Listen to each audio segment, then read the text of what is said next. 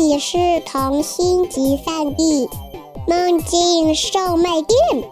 关注微信“混童话”，更多精彩等着你。大家好，我是艳荣。今天给大家带来的童话叫《剪裁黑夜的山卡》，作者蓝钥匙。山卡最喜欢的事情就是收集银河里的星球，从小如此。在这些星球里面，他最爱的就是地球，因为在他总共收集的一千多个星球里，只有地球是蔚蓝色的。他喜欢这个颜色。山卡是一个巨人，地球在他眼里就像我们看一个玻璃球一样大。其实，银河里面来来回回全是走来走去的巨人，只不过。他们太高大了，高大到地球上的天文学家通过天文望远镜，也只能有时看到他们的裤子，有时看到他们的眼睛。谁也想不到，那只是一个巨人的身体的一小部分。听说呀，有一个著名的科学家看到了巨人的耳朵，他宣称发现了银河新的黑洞。还写了一百多篇学术论文，几乎每天都在世界各地讲学，粉丝比天上的星星还多。银河里的巨人们都特别的善良，山卡也是。他们不会伤害任何一颗星球，更不会破坏星球们的自转和公转的轨道。山卡每天大部分的时间。都会看着地球在那里慢悠悠的转动。其实，在地球诞生不久的时候是没有白天的。太阳虽然存在，但是根本照不到地球。在太阳和地球之间有一块巨大的黑布，这块黑布是巨人国国王的斗篷。国王有一次到银河系之外拜访金河系国王的时候。顺手把斗篷脱下来，正好挂在那里。因为是国王的斗篷，所以没有国王的允许，任何人不能把它拿开。可国王呢，到现在还没有回来。有了这个巨大斗篷的遮挡，山卡每次想欣赏他最爱的地球，还要凑近了并瞪大眼睛才勉强看到。因为靠得太近，山卡还必须屏住呼吸，不然对地球上来说将是灾难。他的呼吸会引发海啸、地震，更可怕的是可能会使地球偏离轨道，那就糟糕了。据说，亚特兰蒂斯大陆的消失，就是有一次山卡在观察地球的时候不小心打了个喷嚏。这让他自责万分。为了避免这样的情况再一次发生，山卡知道自己必须做点什么。他要让地球像其他有生命的星球一样昼夜交替。于是，他用大剪刀在黑斗篷上剪出了一个圆圆的大窟窿。太阳光正好可以透过窟窿照耀到地球上。从此，地球有了白天和黑夜。山卡又感觉黑夜太单调，完全是黑漆漆的一片。于是，他用剪刀在黑斗篷上剪出了月亮和星星的形状。我们现在才可以看到月亮和星星。心里想：多么美丽的夜空呀！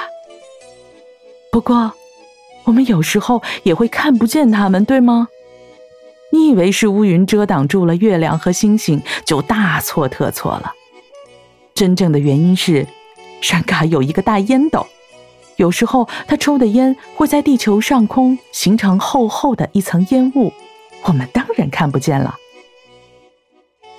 又过了很多万年，山卡感觉还少点什么，地球太无聊了。于是他从黑斗篷上扯下一块布。剪出了高山、森林，还有湖泊。又过了很多万年，山卡感觉还少点什么，地球太无聊了。他想来想去，对了，地球上需要有生命存在。于是他用黑斗篷上的一块布剪出了很多很多动物。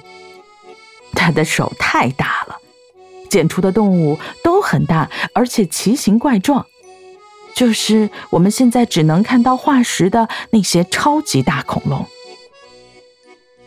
地球这下热闹了，而且特别美丽。山卡也很开心，每天乐呵呵的看着蔚蓝色星球上忙忙碌碌的生命，很是惬意。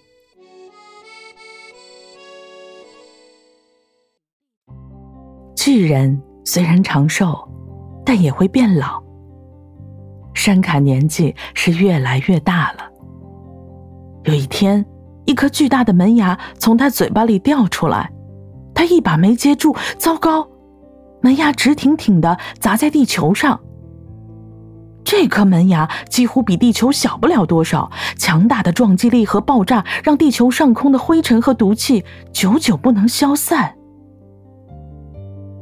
等他想尽一切办法重新看清楚地球的时候，已经习惯了太阳光照耀的恐龙和植物们。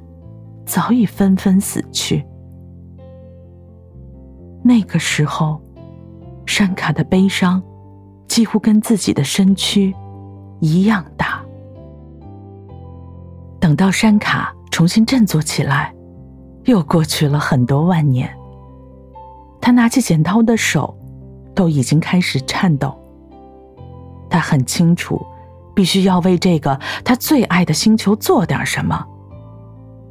他又从黑斗篷上扯下一块布，剪出无数的动物，山川、丘陵、草原、湖泊。可山卡感觉夜晚还少点什么，于是他又剪出了蝙蝠、猫头鹰、小老鼠，还有萤火虫等一些夜晚可以出来活动的动物。做完了这一切，看着生机勃勃的地球。山卡感觉心里不再那么难过，他也已经老的几乎举不起剪刀。唉，如果我们也可以生活在这样蔚蓝美丽的星球上，该多好啊！他看着地球，无比羡慕的小声说。突然。就像一束光，在他心里突然闪了一下。山卡好像回到了他第一次和地球见面的时候那样的年轻有活力。他颤颤巍巍的摸出大剪刀，用尽全身的力气从黑斗篷上撕下一块布，然后剪出了一个又一个的小小巨人，有男巨人，也有女巨人。剪出的小巨人很小很小。小到山卡只有带着几十万倍的放大镜才能剪出来。从此以后，地球上有了无数的人，因为山卡几十万年来一直在为地球捡东西。他剪出来的一切都是那么细腻逼真，人类和浩瀚宇宙中的巨人们几乎一模一样，除了大小。山卡已经很老很老了，他已经看不清楚他最爱的蔚蓝色星球。国王的黑斗篷所剩的布料也已经不多了。再剪下去，地球的夜晚又要消失不见了。现在的巨人山卡丢掉了大剪刀，他靠在躺椅上，每天都会缓缓的说。以后你们要靠自己了，靠自己了。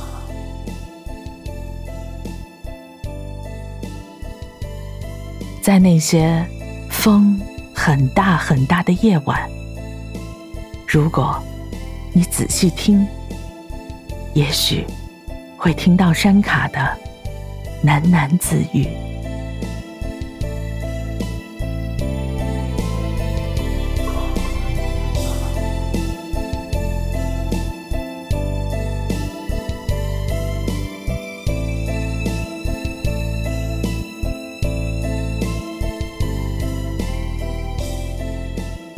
大家好，我是陈老师，是故事里裁剪黑夜的山卡。